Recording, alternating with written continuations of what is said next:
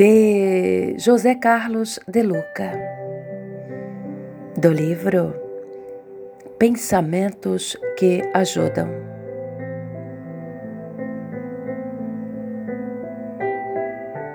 Passageiros. Somos todos visitantes deste tempo, deste lugar. Estamos só de passagem o nosso objetivo é observar, aprender, crescer, amar. E depois vamos para casa. Provérbio aborígene. De onde vim? Para onde vou? Qual é a minha missão nessa vida? Três perguntas simples, cujas respostas podem fazer toda a diferença em nossa existência. O Espiritismo, como outras religiões, apregoa que somos passageiros na vida terrena, indicando que, embora estejamos aqui, não somos daqui, pois viemos do mundo espiritual e um dia a Ele retornaremos. Nossa estada na terra é provisória. Ganhamos um visto de entrada no planeta através da reencarnação, mas nosso passaporte tem prazo de validade.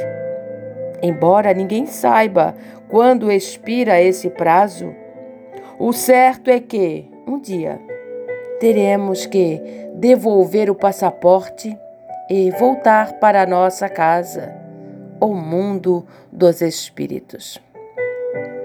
Acredito fortemente que essa ideia, uma vez assimilada, nos propiciará uma viagem mais feliz nesta morada provisória.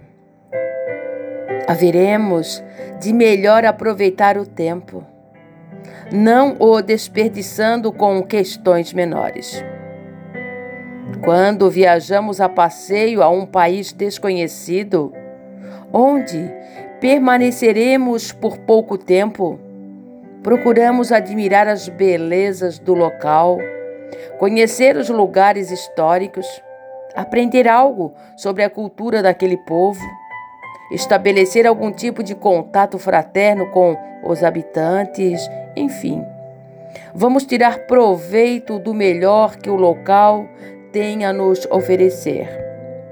Pois bem, uma pesquisa do Conselho Nacional do Ministério Público concluiu que 83% dos homicídios em São Paulo são cometidos por impulso ou motivos fúteis, como desentendimentos no trânsito, discussão na fila do banco, conflito entre vizinhos, ciúmes. No Acre, esse número chegou a 100%. Quanta vida perdida por banalidade, quanta viagem desperdiçada por ninharia. Certamente, não figuramos nessas estatísticas de criminalidade, mas acredito que, se não matamos pessoas, estamos matando o nosso tempo, os nossos relacionamentos, os nossos sonhos, a nossa alegria, estragando a nossa viagem pela terra por questões sem importância. Por isso, estamos transitando na dimensão terrena para observar aprender, crescer e amar. Não estamos aqui para criticar, brigar, destruir, viver infantilmente e destilar o ódio pelos demais passageiros, pois, desta forma, estaremos estragando a viagem, a nossa e a dos demais passageiros que estão no mesmo trem conosco. Viagem perdida é viagem que terá de ser refeita, atrasando a nossa caminhada para outros destinos mais bonitos e felizes. Se aqui estamos de passagem, por que não deixar passar o que não é importante para nossa viagem feliz pela terra? Vamos aprender a deixar passar o que rouba nosso prazer. Pratiquemos o deixa passar. Não fiquemos com a bagagem pesada, pois assim a nossa excursão pela terra não será bem aproveitada. Viemos aqui para encontrar a nossa felicidade e, a partir dela, deixar o planeta mais feliz, saudável e amoroso. E faremos isso com a nossa felicidade, cuidado e amor. Nossa missão terá sido cumprida.